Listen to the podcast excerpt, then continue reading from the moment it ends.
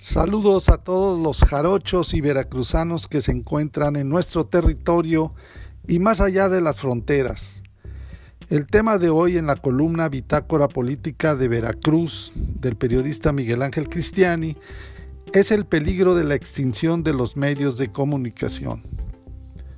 Como es sabido, este 3 de mayo se conmemora el Día Mundial de la Libertad de Prensa y los medios de comunicación están sufriendo la peor crisis en décadas.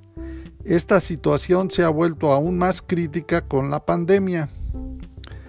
Así es, en este lunes 3 de mayo, además del Día de la Santa Cruz que festeja a los albañiles en México, también se supone que es la celebración del llamado Día de la Libertad de Prensa.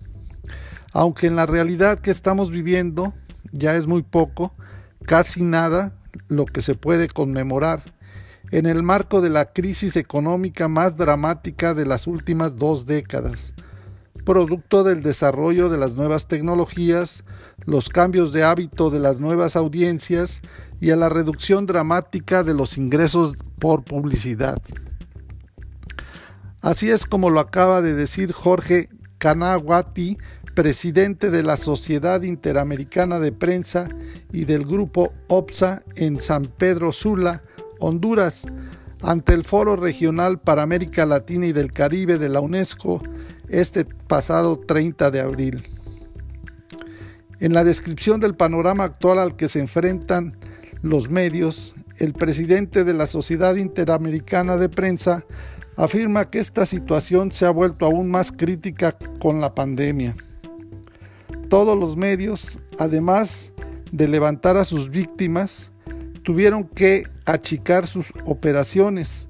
Muchos medios desaparecieron, dejando sin información a comunidades enteras.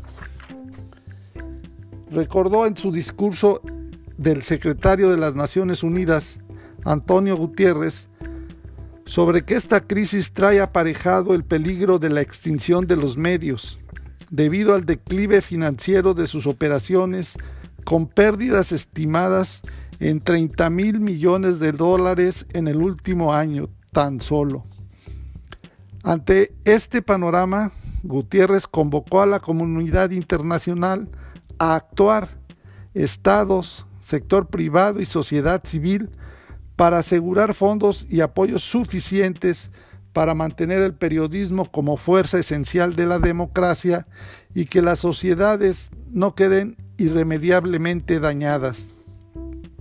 Comentó en su mensaje que desde la CIP han venido marcando el camino sobre la revalorización de los medios de comunicación. Por un lado, corresponde a la propia industria bregar con su propia sostenibilidad a través de la innovación y de nuevos modelos económicos viables, como lo han venido haciendo ya. Por otro lado, los gobiernos y las organizaciones multilaterales deben crear políticas públicas que garanticen la viabilidad de los medios de comunicación independientes y robustos.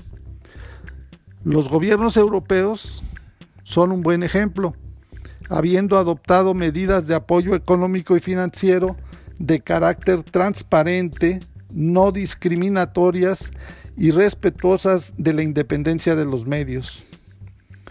Hace unos días el gobierno de Colombia es el primero de América Latina en avanzar con una política específica para los medios. Ha incluido en el presupuesto de este año un fondo de 24 millones de dólares para la transformación digital de los medios que se busca distribuir con garantías de equidad y transparencia.